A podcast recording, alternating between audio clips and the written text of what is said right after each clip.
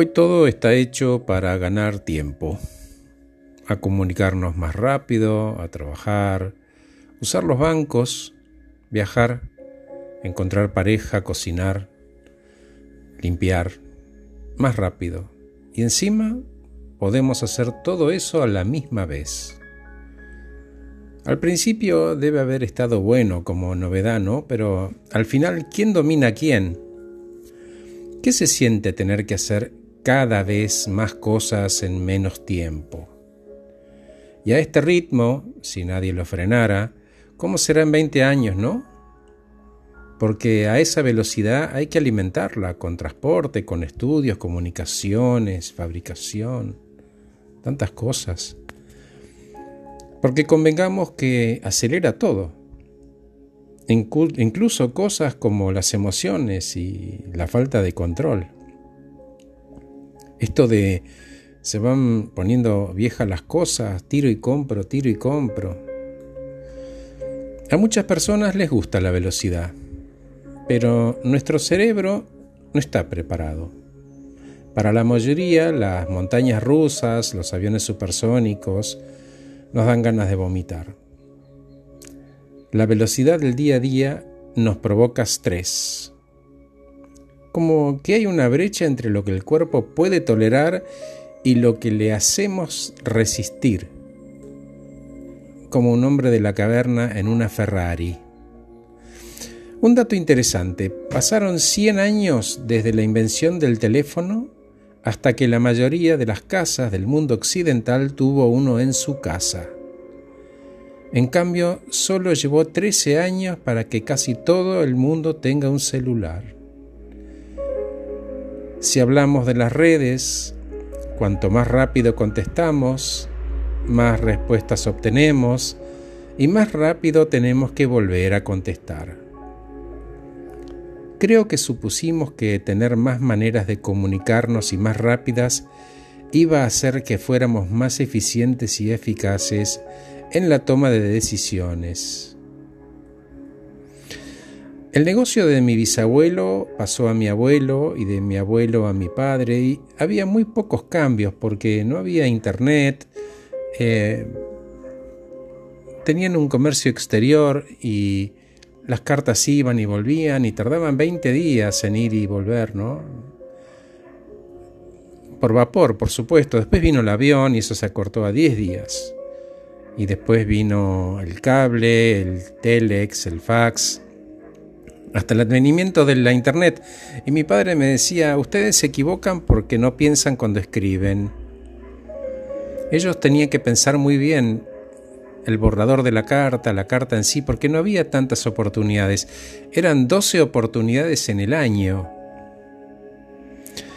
Y así todo en esta locura sentimos que nos falta el tiempo porque pensamos que debemos contestar ese mensaje ya mismo. Pero a ver, si la carta demoraba 20 días y no pasaba nada, si nos bajamos un segundo de la, la calecita, yo pregunto, ¿no? ¿No debería ser un poco más divertido y menos estresante?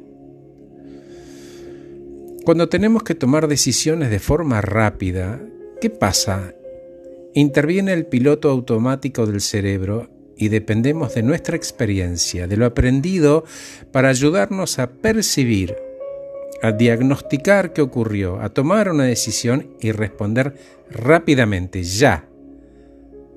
Para el hombre de la caverna eh, era como luchar o huir, pero no era 24 horas durante 365 días, porque ahí vienen los errores.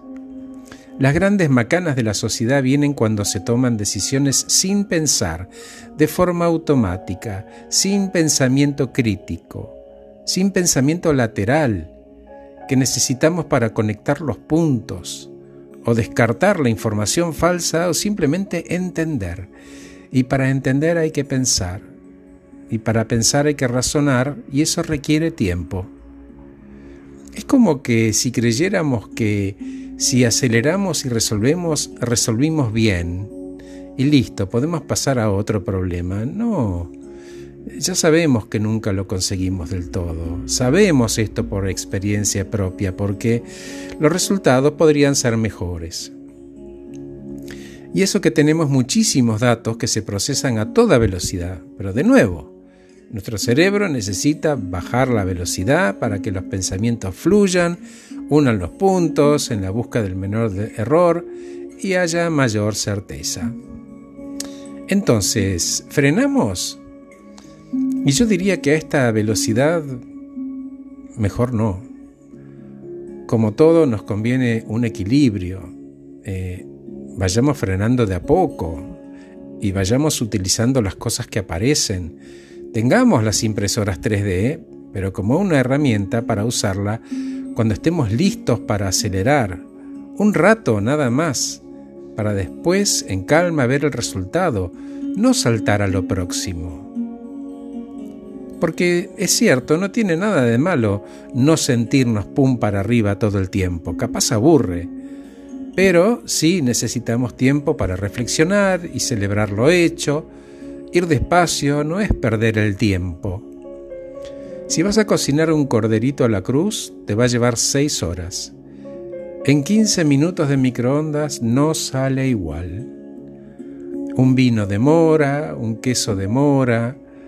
La cultura y lo importante de todo el mundo se construye despacio, porque lo lento, entre comillas, ayuda a coordinar y reforzar nuestros valores en común y además a conocernos en serio y relacionarnos.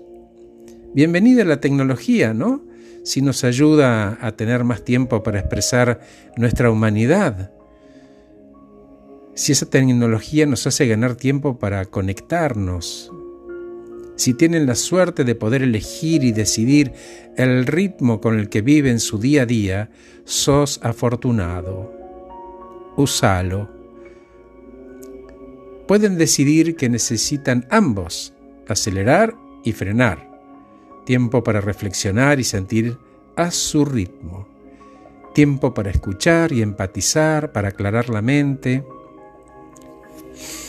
Donde yo vivía de chico, no había muchas luces en las calles. De hecho, era bastante oscuro cuando bajaba el sol. Y capaz colgaba alguna de esas bombitas mortecinas con esa lámpara verde que cuando soplaba el viento se bamboleaban. Pero era bastante oscuro. Y en las noches de verano, que no había luna, mi mamá se tiraba en el pasto en el jardín, mirando para arriba las estrellas y ya en aquella época se distinguían algunos satélites. Y ella me decía, seguilo, y vas a ver cómo va en línea recta, pero si se apaga, es una estrella fugaz. Y en ese proceso me iba quedando dormido por el silencio, la proximidad de mi mamá y toda esa inmensidad que solo lo que me estaba pidiendo era tiempo. Gracias por escucharme. Soy Horacio Velotti. Acabo de regalarte este podcast titulado ¿Y para qué tanto apuro, no?